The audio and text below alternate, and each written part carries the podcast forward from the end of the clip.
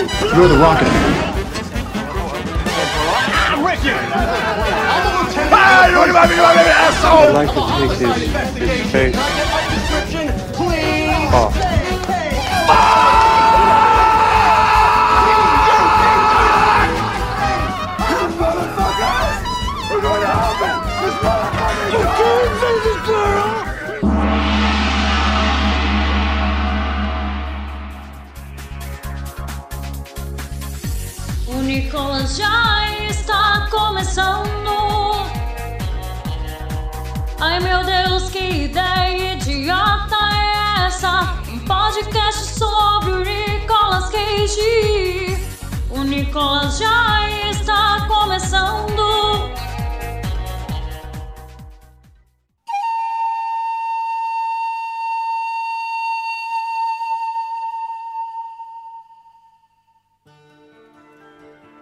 Bem-vindas e bem-vindos ao Nicolas, a investigação aleatória e recorrente sobre a carreira do grande ator internacional Nicolas Cage.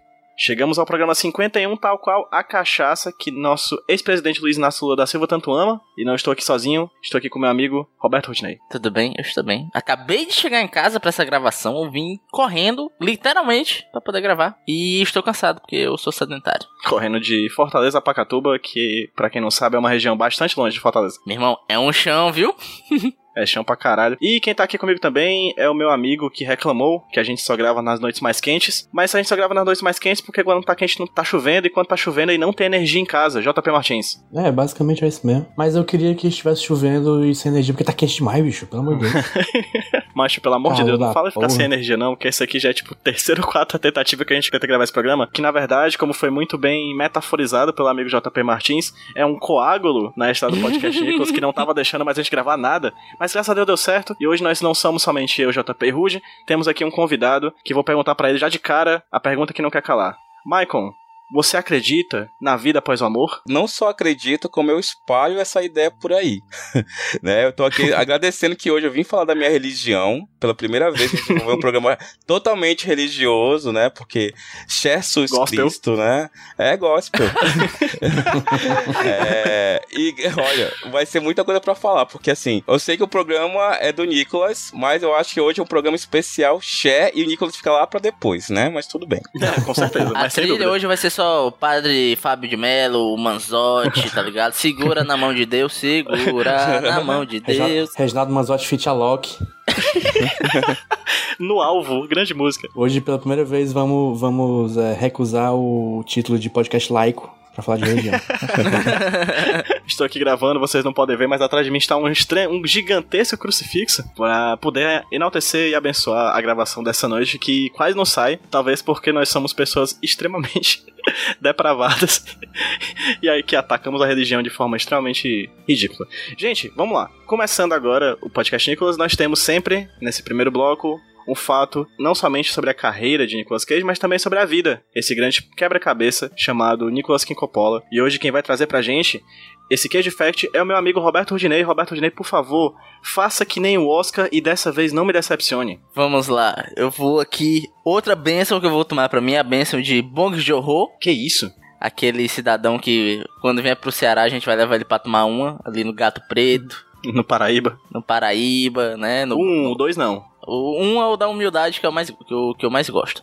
Mas o meu Cage Fact hoje tem fortes influências de Cher, né? Vou logo Ok. deixar claro. E eu vou dar Amém. um Cage Fact 100% contextualizado com o filme de hoje. Você está aqui porque tem Nicolas Cage. A gente está gravando esse podcast porque tem Nicolas Cage. Mas Sim. essa noite hoje só está acontecendo por influência direta da Cher. Hum, tá. Porque Nicolas Cage não era pra estar nesse filme. Ok. Não era. Os produtores desse filme não queriam o Nicolas Cage. Ele fez o teste, não gostaram. Mas uma pessoa viu o Nicolas Cage e gostou. E essa pessoa foi a Cher. Ok, então. Em uma entrevista que o Nicolas Cage deu pra GQ, né? GQ, eu acho que é um canal, acho que é uma revista também. Eles têm um quadro lá que eles trazem atores pra falar sobre seus personagens mais icônicos, né? Aí já teve com William Defoe, já teve com vários atores e também tivemos com o Nicolas Cage. E o Nicolas Cage contou que nesse filme ele contou essa história que ele não foi escolhido, mas que a Cher bateu o pé e falou: "Quero esse homem no meu filme". Entendeu? Ele vai ser meu par romântico. Porque, segundo Nicolas Cage, ela assistiu É um filme que a gente já falou aqui, que foi o Peg Sul. Que é de um ano antes, eu acho. Eu acho que é, é ali pertinho. E palavras de Nicolas Cage, ele falou que a Cher chegou pra ele e falou o seguinte: Eu assisti a sua performance e foi como se eu tivesse assistido duas horas de acidentes de carro. Nossa senhora. que elogio, hein? Isso é bom. Eu acho que é, né? Ela queria gravar Jackass, era alguma coisa do tipo? Eu acho que é bom, porque ele ganhou um emprego, né? Então foi isso. Os produtores não queriam o Nicolas Cage e a Cher por causa de Peg Sul, daquele filme maravilhoso que a gente assistiu tempos atrás. Disse que queria o Nicolas Cage, bateu o pé e ela conseguiu o Nicolas Cage. Então, basicamente, a Cher baixou o Tony Guerra do Forró Sacode e chegou para o Nicolas Cage e falou: Eu quero te possuir, quero você todinha pra mim. Ai, gente, também quem é que não quer beijar aquela boquinha, né? Por favor. A boquinha da Cher ou a boquinha do Nicolas Cage? A gente a vai entrar boquinha no... do Nicolas Cage e a boquinha de Cher. O famoso tanto faz, amigo. O famigerado tanto faz. Whatever. Muito bom.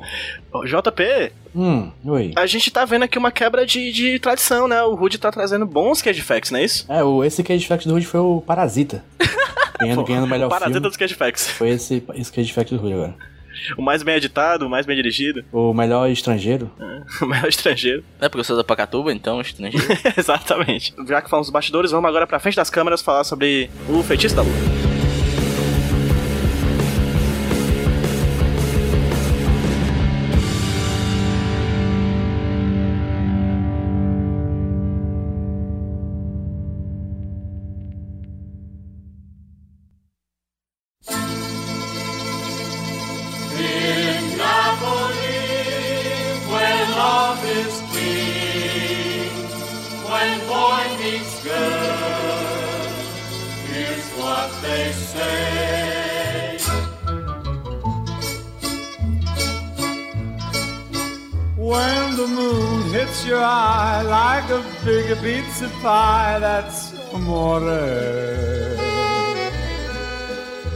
Segundo bloco, bloco da discussão sobre o filme Moonstruck, filme de 1989, dirigido por Norman Jewison. Um filme que, no fim das contas, é uma adaptação livre da Grande Família, em perspectiva italiana, em que a Cher é a Bebel e o Nicolas Cage é o nosso Agostinho. Perfeitamente. né? Um filme bastante divertido, um filme que a gente vai discutir sobre algumas questões no decorrer dos próximos minutos e vou começar perguntando aquela pergunta geral sobre o filme. Vou deixar por último o nosso fiel devoto, né, nosso convidado. Eu vou aqui para os nossos para nossa renovação carismática, JP Martins. O que, que você achou do filme, cara?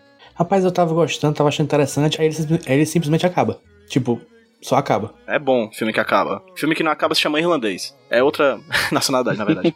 Não, o que eu quero dizer é que ele se resolveu do nada. De uma hora pra outra, cara, tal qual o episódio de Grande Família, tô dizendo. Se se resolveu em torno da mesa de jantar. Só falta começar os créditos subindo. né? Essa família é muito unida. E a câmerazinha subindo assim, fazendo aquele plano sequência dentro da casa. Clássico. É, Rude, o que, que você achou do filme, cara? Gostei, mas geralmente eu sou uma pessoa que preza pela concisão em filmes, sabe? Eu acho que, em geral, você me vê reclamando que tem cena demais e dava pra ser um- mais enxuto.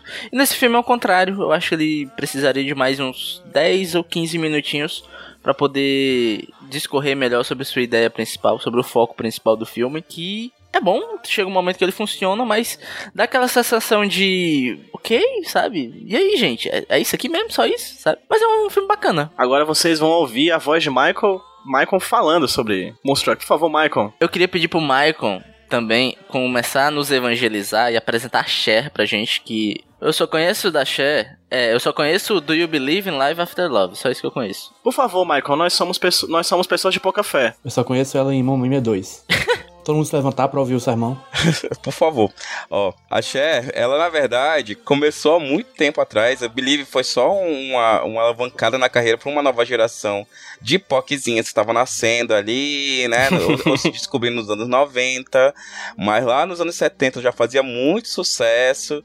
É, inclusive, as coletâneas dela praticamente são só músicas dos anos 70. As músicas mais recentes não entram em coletânea. Mas a Cher, além de. um- É aquele caso raro, né? Porque aqui no Brasil a gente tem essa desconfiança que quando vê uma cantora sendo atriz ou atriz sendo cantora, a gente não acha muito normal. Mas lá fora é tudo a mesma coisa, né? Então você tem que can- saber cantar, atuar e, né, e fazer todo o babado. Mas a Cher. Vamos lá. Com Nicolas Cage, né? Eu não sei se vocês sabem desse, desse fato interessante, até que deixaria o filme mais engraçado, é que o filme originalmente se chamaria A Noiva e o Lobisomem, né? O quê?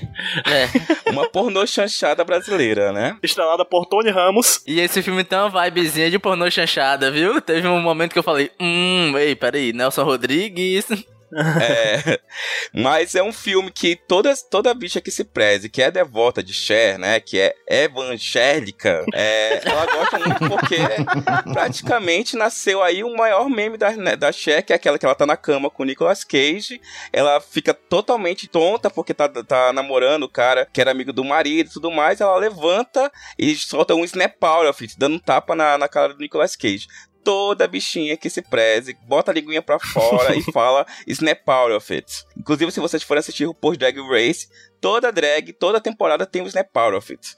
Né? Então é um filme Ah. do maior meme da Cher. Então a gente não é só Oscar, é o filme que também teve o maior meme da Cher até hoje. Então ganhou vários devotos. Aliás, Cher faz muita comédia romântica bacana. Eu tava falando pro Pedro antes de começar a gravação que pra gente gostar do filme, a gente tem que vestir uma roupinha assim dos anos 80, anos 90, porque era comédia romântica daquela época, né? Tipo Harry Sally, é, outros filmes que também que, que pareciam muito aquela estética dos anos 80 e 90, que a gente gostava, achava gostosinho, é pra assistir na tarde, tomando chazinho. Ah, Chá é coisa, coisa de bicha velha, né? Mas enfim, vocês entenderam, né? Eu, eu- eu sinto que eu acabei de ter uma aula, cara. Não é, cara? Eu tô me sentindo, sabe, só faltou ele puxar um PowerPoint, sabe? Ah, eu quero sair com vocês aqui todos convertidos. Eu tô no meio do caminho. Meio do caminho. Vamos lá. Vamos discutir agora algumas questões sobre o filme e tudo mais. Vamos falando de pouquinho em pouquinho sobre algumas coisas que a gente gostou ou não. E eu particularmente gostaria de começar com as primeiras coisas que a gente ouve no filme, que é uma música italiana, né? Que fala que quando a lua enche seus olhos como um grande pedaço de pizza, isso é o amor. Então, por que choras, Camões? Essa música é interessante porque ela é italiana, ela traz essa vibe italiana. E eu tenho a leve impressão, cara, de que se a gente fosse descendente de italiano, meu, fica aqui um abraço a Da Conte, nosso ouvinte a gente pegaria camadas desse filme que a gente não pegou, assim. Porque ele é um filme que trata dessa dimensão desses personagens que são descendentes italianos, todos eles, né? A Cher, o próprio Nicolas Cage, se não me engano, o próprio Nicolas Cage é descendente italiano mesmo, né? Ele é um Coppola, né? É, ele realmente é. Com essa, eu falei dessa brincadeira de grande família italiana, mas faz sentido falar disso, acredito, porque realmente ele pega os aspectos dessa nacionalidade, né? Dessas pessoas que vieram para os Estados Unidos e, e- e continuaram ali dentro do seu núcleo italiano, né? Então, o filme se passa em restaurantes italianos, o filme tem várias palavras italianas, o filme tem um personagem que só fala italiano, né? Que é o avô da Cher. Então é um filme que ele trata muito dessa dimensão cultural que eu, caso soubesse, fizesse parte dessa descendência, talvez tivesse mais capacidade de acessar do que de fato eu tive, né? Porque eu sou descendente de gente da Messejana, né? Que não é Itália. Então, assim, é, eu, eu gosto disso, eu acho legal, acho que é, um- é uma possibilidade de estudar em relação a isso, assim. Tem uma coisa interessante que eu acho que é que a Cher tem 37 anos e mora com os pais. Isso nos, nos Estados Unidos é, É louco, é né? inadmissível, mas, tipo, uma família italiana eu imagino que seja ok, talvez. Isso. A gente não falou do seriamente, né, do plot do filme, mas em resumo, a Cher é uma personagem de 37 anos, uma mulher de 37 anos que vive com seus pais. Ela é viúva, né? Ela perdeu o, o marido há um tempo atrás e se apaixona por um outro cara que pede ela em casamento logo no começo do filme. E esse cara vai viajar pra Itália pra ver a mãe dele que tá prestes a morrer. E antes de, de viajar pra Itália, pede pra que a Cher entre em contato com o irmão dele, que há tempos ele não vê porque estão brigados por um motivo que a gente ainda não sabe qual é no começo do filme. Aí ele vai pra Itália, ela vai entrar em contato com esse irmão dela, desse irmão dele. Aí o amor acontece porque o irmão é nada mais nada menos do que, Nicolas Cage. né? E quando a gente vê o Nicolas Cage, o amor acontece, né? E não existe vida depois do amor. Como, assim, enfim, é uma questão possível de ser levantada. Inclusive, é, eu queria fazer um link com a informação que o Maicon trouxe, né? Sobre o nome original do filme, que era o. Como é que era? O. A noiva e o lobisomem. É, no Lobisomem. E o Nicolas Cage ainda nessa entrevista, porque tem várias coisas que eu vou pensar aqui dessa entrevista, e é até legal esse fato, porque a gente puxa muito de realmente desconstruir a imagem da cabeça do Nicolas Cage, de onde vem as referências dele, né? Ele falou que ele olhou pra aquele roteiro e falou: Caraca, isso aqui parece a Bela e a Fera, né? Então, ela é a Bela e eu vou ser a Fera. E a voz que ele deu pro personagem foi a voz de um filme da Bela e a Fera, preto e branco, francês, que era uma vozinha meio rouca. Uhum. Você até percebe em uma cena que ele faz essa voz, aquela cena que eles estão lá olhando o luar. Ele tá falando meio assim, se você prestar atenção.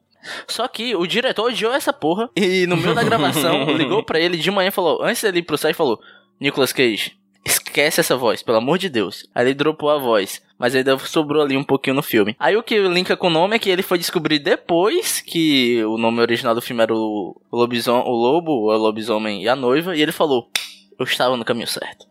Eu adoro que o Nicolas Cage tem essas coisas, né? Ele chega no set, ele faz alguma coisa, e depois os diretores vão e reclamam, assim, como se não tivesse tido teste nenhum, né? ele só chega e faz na hora. E aí o cara grava e diz, bicho, ó, dá não, ó, foi mal.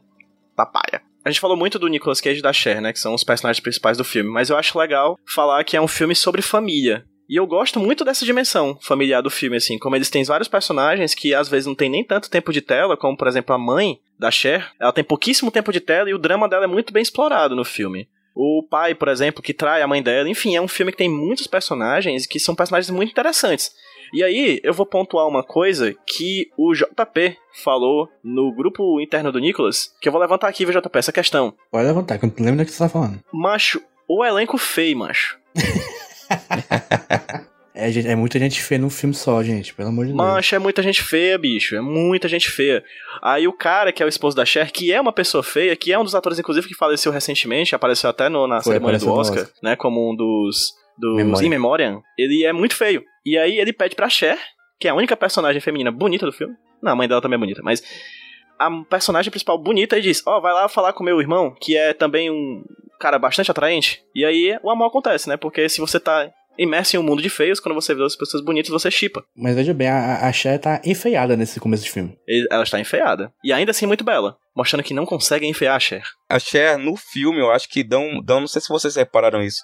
Eles dão muito foco no olhar dela. Né? O olhar, Sim, bastante. O, é, o olhar da Cher, ele é encantador. Então ela pode estar destruída. Mas se você olhar naquele zoio, né? Vai ficar apaixonado de qualquer jeito. Foi o que aconteceu, né? Nicolas Cage que eu diga. No filme, né? No caso. Inclusive, a gente tá aqui falando sobre elencos feios e tudo mais, e a Cher e tudo mais, essas coisas. Eu queria só levantar uma questão que acho que é meio óbvia pra todo mundo, inclusive pros meus colegas aqui de gravação, né? Nicolas Cage com barba fazer rainha, Nicolas Cage sem barba, nadinha, né? Nessa época, sim. Macho, pelo amor de Deus, ele tirou a barba, ele ficou o queixo pra dentro, ele fica muito feio, bicho. E quando ele tá a fera da Bela e a Fera, né? Que é aquela cena em que ele explode.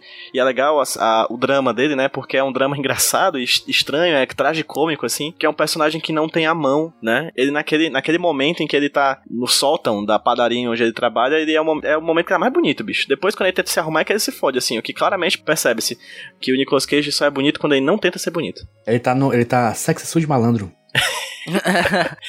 Sexo sujo, malandro e suado. Não, mas assim, apesar do elenco ser feio, eu acho que uma coisa que a gente tem que destacar, até porque às vezes é raro aqui, né? A gente sente falta. É porque apesar de feio, o elenco é talentosíssimo. Acho que é por isso que não tem espaço em Hollywood, porque eles são feios, mas são talentosos. Inclusive, a própria Cher, que eu não sabia que ela era tão boa. E eu fiquei triste porque, tipo, caraca, cadê mais essa mulher, sabe? Porque assim, o filme, ele é um filme rapidinho, ele é um filme ligeirinho, mas ela emprega tanta personalidade pra quem ela tá interpretando. Ela coloca um certo maneirismo, como o Michael falou, ela atua muito com o olhar e ela tem uma presença de tela que é tão grande que você acaba sendo abraçado por ela, sabe? Então, cada vez que ela tava ali dentro, eu tava, eu tava junto com ela. Você, você, é fácil você se cativar com ela e com o drama dela. Tanto que, apesar de ter algum. ah, o filme correr por alguns dramas que eu julgo sendo meio bobinhos, apesar disso, eu tava super ali, tipo, vamos lá, Cher. É nóis, sabe? Uhum. é, o elenco é tão talentoso que, tipo, quase todo mundo foi indicado ao Oscar. Cara, é sério? Sério, ele ganhou o Oscar de atriz e atriz coadjuvante pela Cher e pela mãe dela. Nossa, são as duas melhores personagens pra mim, inclusive. E foi indicado também ao coadjuvante o pai dela. Que é bom também. A mãe dela é muito incrível, assim. Como eu falei, ela aparece muito pouco, mas o drama dela é muito bem explorado, entendeu? Que é o drama da mulher que tá sendo traída, que ama seu esposo ainda e que se sente velha, né? Ela se sente velha e não atraente, até o momento em que aparece uma pessoa que ela atrai. E aí fica essa diz, cara, é muito incrível aquele plot dela, minúsculo, tem pouquíssimos segundos de tela, mas ainda assim é muito marcante, né? Inclusive, essa, essa é uma coisa que eu acho legal no filme. Os personagens são bons, mas como é que a gente vê que os personagens são bons? Pela atuação? Também. Assim, a atuação da Cher tá incrível, a atuação do Nicolas Cage tá muito boa, os personagens estão muito bons. Mas a gente também vê uma- um bom personagem a partir dos seus diálogos. E pra mim, a melhor coisa do filme são os diálogos. São muito bem escritos, tem sacadas muito rápidas. Em poucas palavras a gente consegue sacar qual é a dos personagens. Tem um diálogo que eu acho lindo, que é quando a Cher tá em dúvida se vai ficar com o Nicolas Cage, que é o irmão do noivo dela, né? Ou se vai voltar pro noivo, né? E o Nicolas Cage fala assim: é, Você procurou o homem certo a vida toda. E ela responde: Mas ele não veio. Aí o Nicolas Cage diz: Eu tô aqui. Aí ela disse: Mas você chegou atrasada. Cara, tem umas sacadas, umas frases tão boas, cara, que eu fico assim. Porra, meu irmão, isso sim, hein? Parece uma cena de teatro, assim, né? Parece uma cena de ópera, que é citado, inclusive, no decorrer do, do filme, né? E o filme ele tem um ar bem teatral, até se você for parar pra pensar. Até tem alguns monólogos, ah, vários personagens têm mini monólogozinho, sabe? Exp- Expondo coisas, parece muito que você tá ali vendo uma pessoa no palco. Ó, mas tem uma coisa interessante do filme, porque na época eu colecionava a revista 7 das antigas e vinha com as fichas, né, e com, a, com as com as curiosidades, que hoje em dia tem no IMDB, né? Eu lembro que eu guardava com assim com todo carinho o, o do Feitiço da Lua e falava que o filme foi renegado inicialmente porque parecia um filme de arte, entendeu? Porque tem diálogos maravilhosos, certo? Tanto que o início do filme era com a ópera La Boheme, que é o que está sendo passando logo nos créditos iniciais. Só que tiveram que mudar a música para Desamor para poder não ficar muito parecido com um filme de arte, porque a audiência que estava testando o filme não tinha gostado, não. Isso é para ser uma comédia romântica. A gente quer comédia romântica, a gente não quer filme de arte. Por isso que a gente tem essa impressão de que os diálogos são muito bons, o roteiro é perfeito, com diálogos incríveis, inclusive de cenas de personagens menores, mas a gente fica com essa impressão mesmo de que o filme é muito bom para aquilo que ele é proposto, do jeito que ele é vendido, que não é o, uma comédia romântica simples, né? Tem, ele é muito rápido, mas eu tenho certeza absoluta que di- diminuíram ele depois dos testes. Pra poder ser mais palatável, né? Sim, para vender melhor. E até na questão da comédia, eu acho que ele, é onde ele mais funciona pra mim, sabe? Sim. É um, humor- um, é um humor situacional, sabe? Te colocando situação que é meio The Office. Você fica meio, ai meu Deus, sabe? Principalmente todo o ato final do filme, que é a família se reunindo, esperando o noivo original da Cher chegar. Eu acho aquilo tão bom. E é tão gostoso, sabe? É um filme que não. Acho que o Michael falou que é um filme pra você assistir de boinha, deitado numa rede. É um filme gostosinho. Vi assim, inclusive. Jeito certo. Porque choras Scorsese. Você tá falando do roteiro, inclusive o roteiro ganhou o roteiro original do Oscar. Mas esse filme ganhou quantos Oscars, pelo amor de Deus? Três. Poxa, que Aí. bom. Que Merecido. massa. Faz sentido. Mesmo prêmio de Parasita, então eu fiquei. Tem um diálogo que eu gosto muito, cara, no filme, que é quando o noivo volta de viagem e o, o pai da Cher já viu que ela tá se envolvendo com outro rapaz, né? E aí ele chega pro noivo dela e diz: Meu amigo, abra o olho. aí o cara, mas eu tô com o olho aberto. aí o cara, rapaz, não viaja por muito tempo não. Aí ele, eu não entendi o que você falou, eu não entendi. Aí o cara, é por isso que eu falei, não vou dizer mais nada. Aí o cara, mas você não disse nada, como é que eu vou entender? tipo, mas é um diálogo de cinco minutos deles conversando, tipo, e no final das contas o, o sogro só fala, rapaz, não digo nada, digo mais, só digo isso, assim, sabe? É, exatamente. É muito bom, cara. É muito bom, muito bom. Tava lembrando que no Oscar, é, a torcida pelo filme era muito grande. Se vocês verem o vídeo da Cher ganhando o Oscar, nossa, o pessoal levanta, aplaude, assim. Tava todo mundo torcendo por esse filme, sabe? Acho que ele ganhou o coração de muita gente exatamente por ser um filme fora da curva. Numa época que todo mundo estava acostumado com comédia muito bobinha, né? E não com, com diálogos tão inteligentes e situações tão inteligentes e, e, e tolas mas ao mesmo tempo, assim, fascinantes, que a gente acaba gostando muito do filme e querendo mais dele, né? Sim, eu senti que o filme, os personagens do filme, eles são. Tirando a Shea e o Nicholas, né, que tem dramas e tudo mais bem explorados, os outros aí são muito rasos, mas não. não raso não, não é exatamente algo de depreciação, entendeu? São personagens que a gente vê muito pouco, mas ainda assim eles representam muito. A esposa, o marido, são personagens muito arquetípicos, assim. E quando a gente vê eles atuando, cara, eles são muito bons. E as decisões deles, não, por ser uma comédia romântica, entre aspas, né? A gente, ainda assim, a decisão deles eu acho bastante deprimentes. Mas por serem decisões deprimentes, são muito humanas, né? Ela lida diretamente com a decisão de, se fosse qualquer comédia romântica, sei lá, uma, a mãe dela teria fugido com o cara, mas não, a decisão dela é de ficar com o marido que a atrai por N motivos e tal, pelos motivos dela.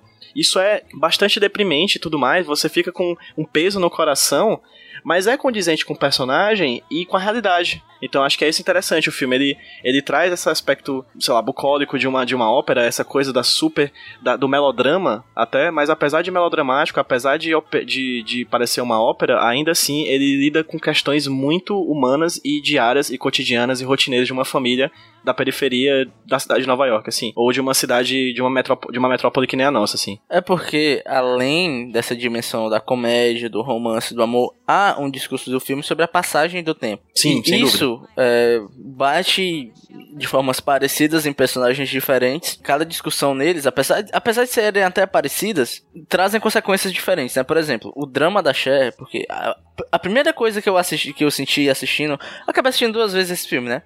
Na primeira vez, eu senti tipo, porra, Cher, pelo amor de Deus, de onde vem esse desespero, mulher? É só o Nicolas Cage, cara. Tem muito homem no mundo, você é maravilhosa. Olha para dentro de si, cara, você é demais. Só que eu pensei, eu posso estar com uma visão meio anacrônica, pensando no dia de hoje em dia e o filme retratando é, uma década, décadas anteriores a mim. Isso aqui. Na, na segunda assistida, eu senti que ela realmente passa a ter um desespero para se casar, ela sempre diz que tem má sorte. Só que é meio que a questão da vida dela, sabe? A escolha que ela fez pra vida foi se casar e ter uma vida de, sabe, com meu marido ali e tal. Pra mim, essa é a minha vida. E isso quebrou pra ela. Então, essa passagem do tempo e esse medo de estar tá ficando velha e perdendo alguma coisa, que é o que ela, o meu que ela sempre desejou, que ela tem até meio que uma visão idealizada de como deve ser um romance, como deve ser um casamento, como deve ser um relacionamento, é, acaba sendo mais crível justamente quando você compra todas essas questões e consegue compreender mais as decisões da personagem. E até justifica um pouquinho eu achar que o romance ser muito ligeiro e não dá tempo suficiente pra gente sentir realmente que eles estão se gostando, sabe? Uhum.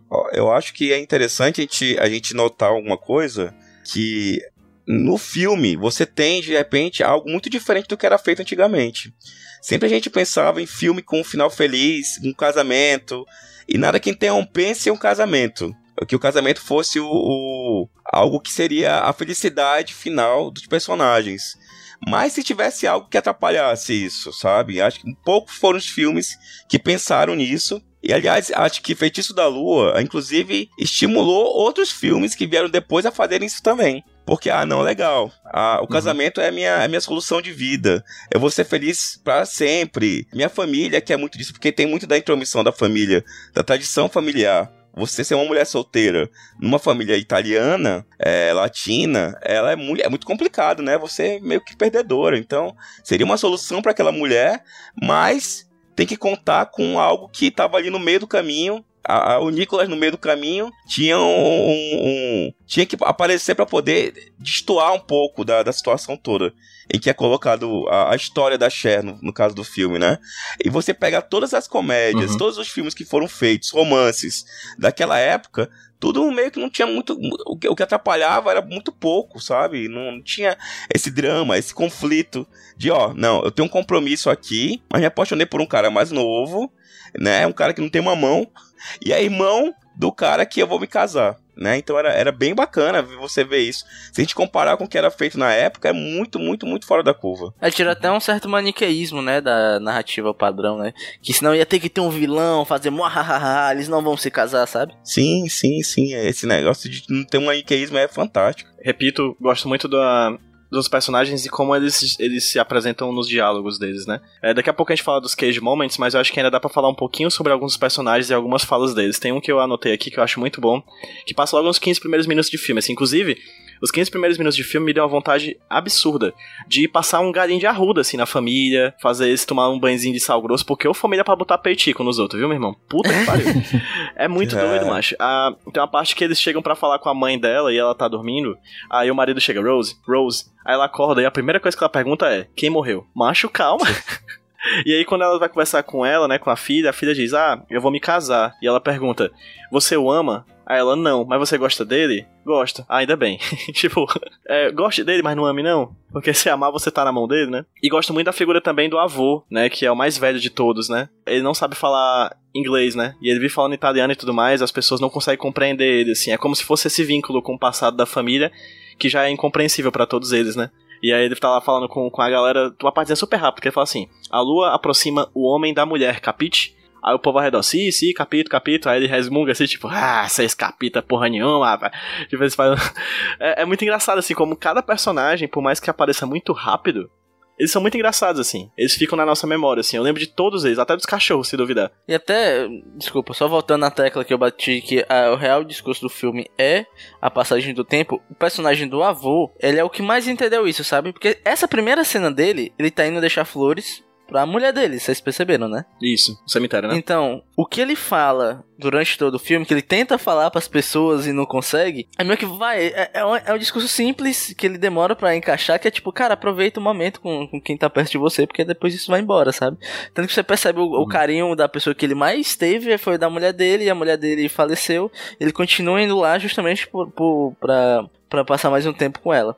É tanto que o final do filme eu acho magistral quando ele chega pro. O Johnny, né? Que é o Uhum. noivo que foi trocado, ele fala: Ó, você agora é da família, vem curtir com a gente.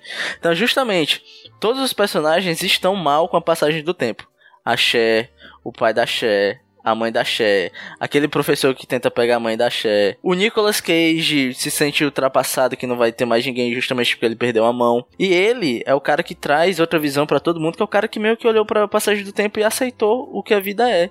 E ele é o que mais aproveita os momentos ali, sabe? Justamente porque ele entendeu que as coisas passam, né? O tempo vai bate em todo mundo. Tem até outra fala sobre isso, que é quando a, a mãe dela pergunta pra alguém assim, por que os homens traem? Algo, algo assim. Aí alguém responde, é, porque eles têm medo de morrer. Exato. Isso. Agora, assim, é é interessante vocês verem como o filme acabou inspirando outras coisas. A Nia Vardalos, que é a autora, é, roteirista Do Casamento do, Grego, né? do Casamento Grego, ela faz várias referências a Feitiço da Lua. Inclusive no lance da família, de ter os personagens paralelos, coadjuvantes, são bem importantes e tem cenas maravilhosas. Então, tem muita gente que compara muito e acha que Casamento Grego é um pouco do Feitiço da Lua dessa geração mais recente, assim, sabe? Então, é bacana de ver isso, de, de você ver como, um filme tão simples, que era pra ser tão simples, influencia ainda muita gente, inclusive filme de sucesso, né? Que Casamento Grego, na época do, que ele foi lançado, foi a maior bilheteria do ano. É o que demonstra, de certa forma, que um filme ele pode não ser um grande sucesso blockbuster, mas que ganhando o Oscar ainda assim ele influencia, né? Os filmes que vêm em Sim. seguida. Então, fica aí, vamos ver os próximos anos com Parasita aí. Gente, Cash Moments, algum? Sim. JP, fala. Me traz o facão que eu vou cortar minha garganta. Uma boa frase. Eu acho que o Cage Moment mais lembrado, inclusive, que aparece em várias compilações de vídeo do Nicolas Cage, é o clássico, ele olhando pra mão de madeira, né? Ah, E gritando. my hand. I lost my hand! I lost my wife! John has his hand! John has his wife! Tipo, é muito boa, cara. Aquela, aquele momento é muito bom, é muito teatral. Eu quase vejo um ser ou não ser assim. Isso não é teatral, sabe de onde isso veio? Ah, de onde? Metrópolis, Fritz Lang, expressionismo alemão. O Clássico. quê, macho?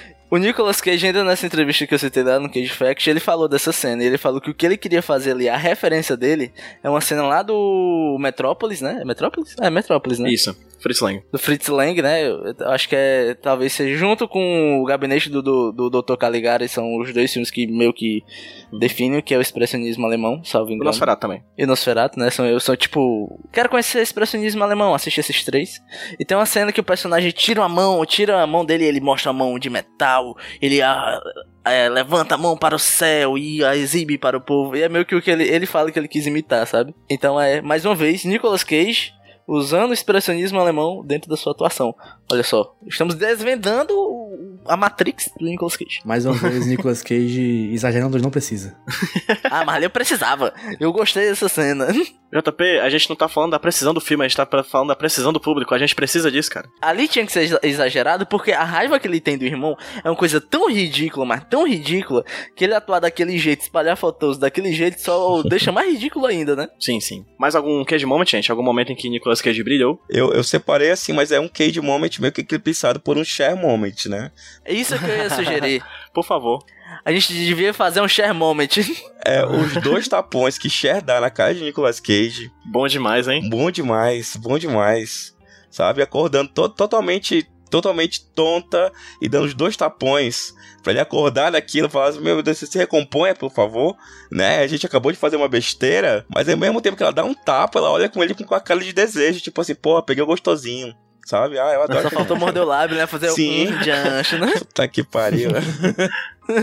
Ei, mas ó, parabéns pro pessoal da sonoplastia, viu? Que pense num tapa bem dado. Porra. Mas o pior que eu acho que aquele tapa ali foi real, viu? Porque mancho foi muito. É, e se reparar, fica. Eu senti no, eu senti no o rosto, assim. Nicolas Cage, que Nicolas Cage está vermelhinho naquele tapa. Olha aí. então eu acho que é isso, hein? Eu acho que é isto. Mais algum queijo moment, galera? Eu acho que é só esse. Eu, eu acho que o ato final é todo um cage moment. Fale mais, fale mais. Que o, no ato final acontece realmente, a Cher decide que vai contar pro Johnny, né? Que ela vai trocá-lo pelo Ronnie, que eu gosto do nome rimando. E eles estão lá na casa da família da, da Cher e toca a campainha, entra uma pessoa, todo mundo acha que é o Johnny, aí entra outra pessoa da família. Até que lota todo mundo e no final entra o, o Johnny. E é engraçado que Sim. eu gosto muito quando ele chega e fala, então Cher, a gente não vai mais poder se casar. E ela se levanta puta, sabe? Tipo, como assim a gente não vai se casar? Tinha que acabar com você era eu. Não, eu gosto do Nicolas Cage jura pra ela, tipo assim, ei, peraí, cara. Então o finalzinho do Nicolas Cage ajoelhando e pedindo um anel emprestado pra Pro irmão. consolidar o noivado, e o irmão olha e tira o anel com uma dó assim. Eu acho um cage moment. É, cara. Inclusive, só pontuar, antes da gente chegar pras notas finais, né? A gente falou que o casamento era uma coisa muito importante pra personagem da Cher, e isso é extremamente incompreensível pra dentro do filme, mas ela é uma personagem que profissionalmente tá muito bem resolvida, né? Ela é contadora, né? Ela trabalha como contadora pra alguns comércios ali da região, assim, não é?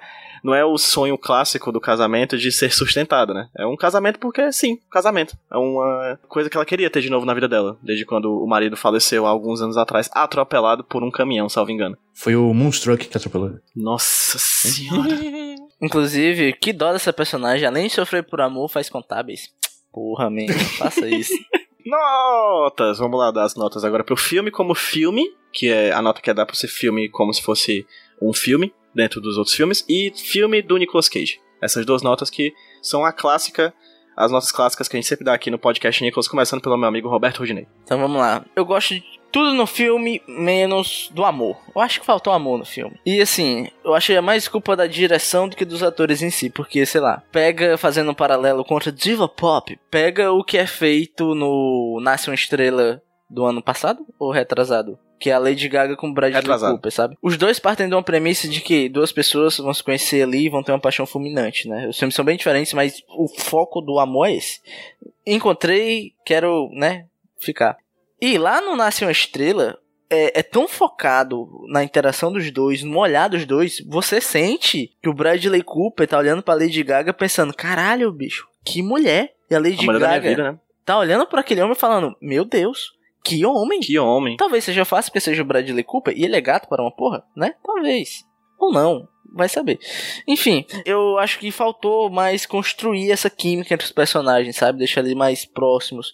Pra gente entender de fato que ali há um amor, há um desejo de ficar junto que não conseguiu, me ser, conseguiu ser passado. Pelo menos pra mim. Então, se você pegar um filme de terror, você quer ir pro filme de terror e sentir medo. Thriller, de suspense, você quer se sentir tenso. E um filme de amor, você quer o quê? Sentir amor. E eu não senti tanto amor. Apesar de todo o resto, eu gostar bastante. Então, pra mim, é um filme nota 8, porque faltou amor. Justo. Inclusive, quando o Roberto Rudinei falou de um grande outro filme feito por uma diva pop, eu pensava que ele estava falando do excelente Crossroads de 2002, Amigas para Sempre com Britney Spears. Desculpa. Eu pensei que fosse 8 Mile com a diva pop e Eminem. Na verdade, a minha maior referência de diva pop se chama Battleship com Rihanna. Olha. Rihanna, grande filme. grande filme. Que fala de amor também, né? Amor e brigar com alienígenas usando navios de, navios de guerra. Amor pela humanidade e pela marinha. Mas, mas para Nicolas Cage eu vou dar uma nota 8 pra ele, que eu acho que ele tá bem. Como o personagem, eu acho que ele. A Nicolas Cage'ice dele combinou com o personagem, usou quando foi necessário. Em geral, eu acho que ele tá mandando o bem. E para Cher, nota 10. Opa, boa. Nota share nesse programa. É, João, João Paulo. Então, se eu fosse dar uma nota agora, eu não daria nota nenhuma, porque eu não lembro, não lembro o suficiente desse filme. E a, gente, a gente marcou essa gravação tem muito tempo, aí eu vi. E agora eu tive que ah, re- recorrer às minhas anotações porque eu não lembro muito, né? Mas a nota que eu dei no dia que eu vi foi 7. Por quê? Não sei. Ok. E a nota que eu dei pro Nicolas Cage foi 7,5. É isto. E pra Cher? Pra Cher, Ai, ai, ai, hein? 9. Opa. É, vai. 9 ok. porque não cantou. Quando em Mamma Mia 2, que é o filme que eu vi com ela, ela canta e é bem melhor. Justo. Com outra diva pop chamada Cristina Aguilera. Ah, vou dar minhas notas antes de passar pro nosso convidado. Eu vou ser sincero e dizer pra vocês que a nota que tá escrita aqui no meu Google Keep um excelente aplicativo para notas, fica aí a sugestão para quem tá ouvindo. Eu dei 7. Mas esse filme melhorou para mim com a conversa de hoje, sabe? De verdade, assim, a conversa com o que o Michael falou, com o que o Rude apontou dos personagens, eu vou ser bem sincero e dizer que eu vou dar um 8,5. Porque eu realmente bom. gostei do filme. Acho que dá uma, dá, deu pra dar uma melhorada pra mim. Sabe o que é isso? É, é Deus, é Cher. Uhum. Sim, a, a graça. Hum. A graça.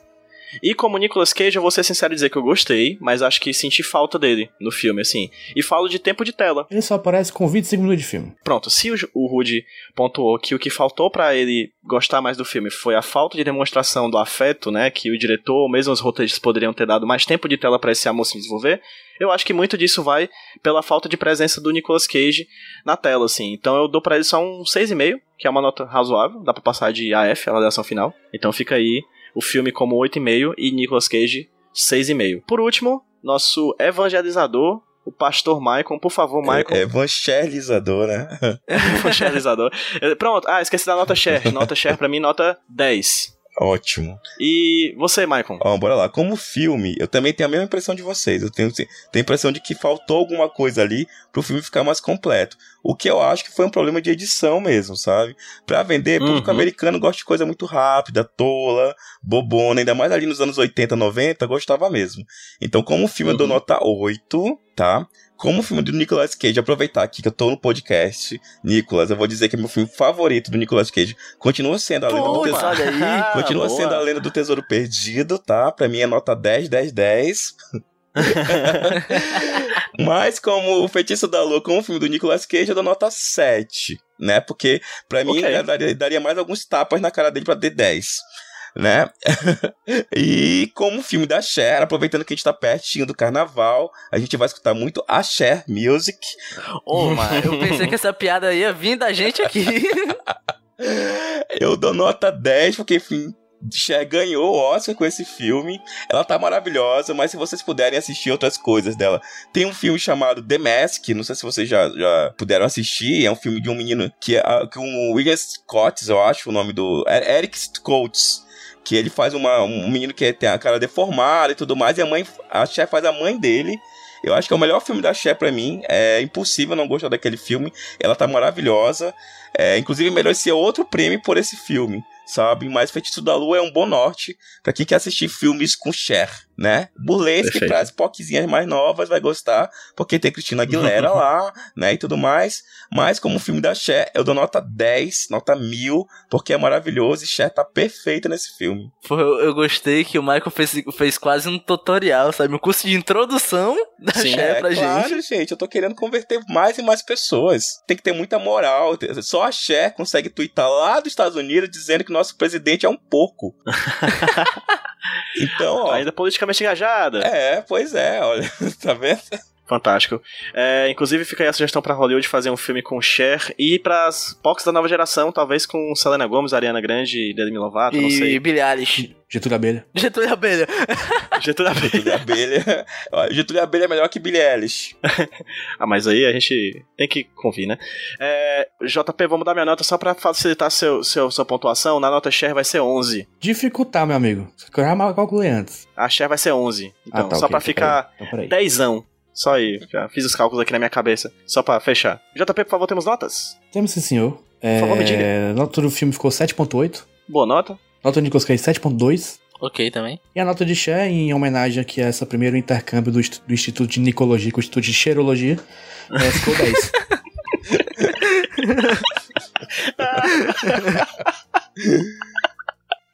A gente Pô, tá bom. irradiando, irradiando muito amor, tal qual Chernobyl. Não, não, essa aí não. Essa ah, não. Não, não, não, não.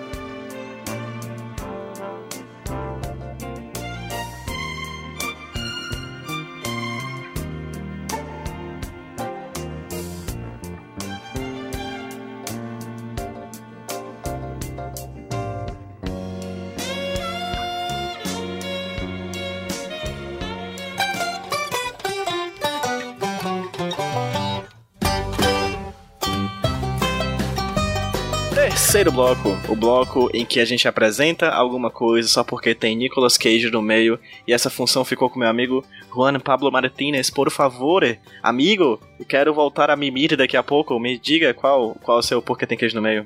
Pois é, essa função ficou pra mim, mas eu não tava achando nada. Daí eu recorri às mensagens nas nossas redes sociais. O quê? Ajuda dos universitários. O povo manda cor pra gente, direto. Amém. Aí, na- lá no nosso Instagram, tinha a mensagem da arroba IILAFFS, a Ingrid Lúcia. Ela mandou assim: Olá, vocês ainda estão usando o Insta? Estamos sim, a gente só usa pouco. Meu nome é Ingrid e tenho indicação para os Cage Facts, ou Momentos, nem os dois, porque, tem- porque tem queijo no meio. O podcast República do Medo, para os mais íntimos RDM, tem dois episódios sobre o Nicolas Cage. Ah. O primeiro é o RDM Cast 146, especial Nicolas Cage Coppola, e o segundo é o RDM Cast 107, Motoqueiro Fantasma. O do Motoqueiro Fantasma é de morrer de rir. É, eu não sei porque eu não ouvi, mas eu tô indicando aqui de qualquer jeito. Espero que continue esse trabalho incrível e se cuidem. Beijos. Beijo, Ingrid. E obrigado pelo tem queijo no meio. Ingrid, gostei muito da sua indicação, mas aqui a gente tem. Aqui a gente entra num paradoxo. Ou a gente continua esse trabalho, ou a gente se cuida. É, tem isso, realmente. É verdade, tem essa aí, né? Salubridade é foda. Ou, a, ou, a, ou a gente se cuida ou continua se, se auto-sabotando. Exatamente.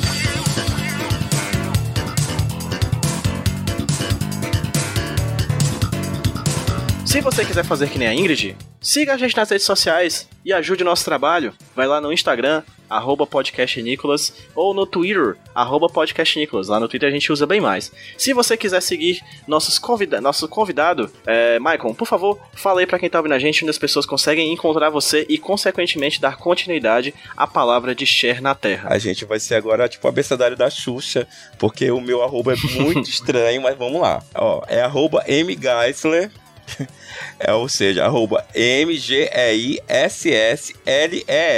tá? Meu Deus, é, rapaz, é difícil mesmo. Sobrenome, sobrenome de alemão, mas não tenho nada de alemão, porque sou filho de índio, aquela coisa toda, mas pode seguir lá, tanto no Twitter, quanto no Instagram, Grindr, Growler, é... tudo, tá, gente? Pode seguir Scruff, tudo, tudo é M. Geisler, pode seguir lá.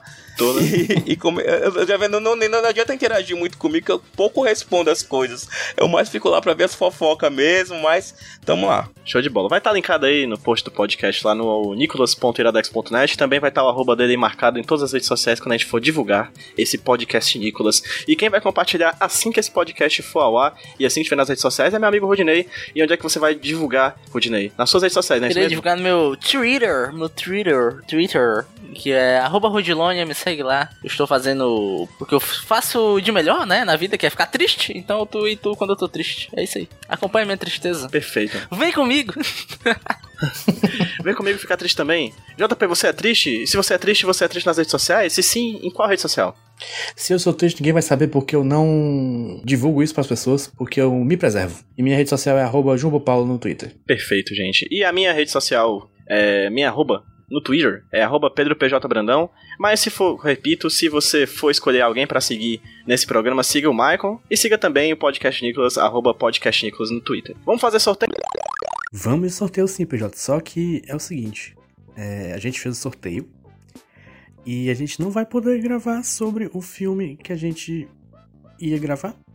É, e a gente vai ter que sortear outro agora. Infelizmente, não vai ter reação dos meninos enquanto eu sorteio aqui o filme sozinho.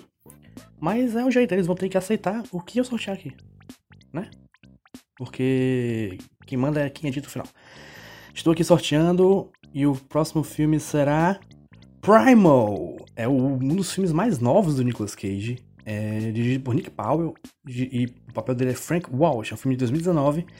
É um filme em que Nicolas Cage é um caçador em um barco cheio de bichos. E também tem um assassino serial dentro do barco. É, estou ansioso para esse. Isso vai ser massa. É isso, gente. Tchau. É, desculpa aí essa interrupção maluca. Beijo. Michael, muito obrigado pela sua participação no Podcast Nicolas, meu querido. Eu que agradeço, eu que agradeço muito. Eu escutei não todos os episódios, mas escutei alguns episódios de vocês. Acho sensacional a ideia, sabe? E acho Oh. que Conversa essa. Nicolas Cage é fantástico. Tem várias coisas que eu assisto, eu gosto mesmo. Eu sou daquelas pessoas que, ai, tem um filme do Nicolas Cage aqui, vamos dar uma assistidinha, até mesmo pra dar um soninho. Ou se for a Lenda do Tesouro Perdido 1 e 2, não, aí eu já sou louco mesmo, gosto bastante, assisto bastante, ainda, ainda quero o terceiro filme. E vem, hein? Ele tá vindo, hein? Tomara. Só promessas vazias. Só promessas Tentativas em vazias. vão. Tentar tirar você do coração. é isso, gente. Muito obrigado a todos vocês que ouviram. E espalhem a palavra de Cher e de Nicolas Cage também. Aleluia. Tchau, tchau. Beijo. Tchau. Tchau.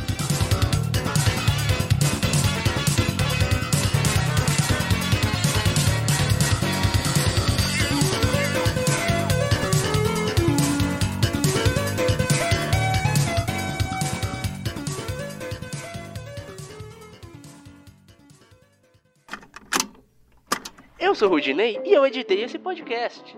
Eu sou o JP e eu sonorizei ele. Você pode ajudar o Nicolas compartilhando com seus amigos. E dando 5 estrelinhas no iTunes. Ajuda a gente, por favor. Deixe o seu recado depois do bip. Tchau!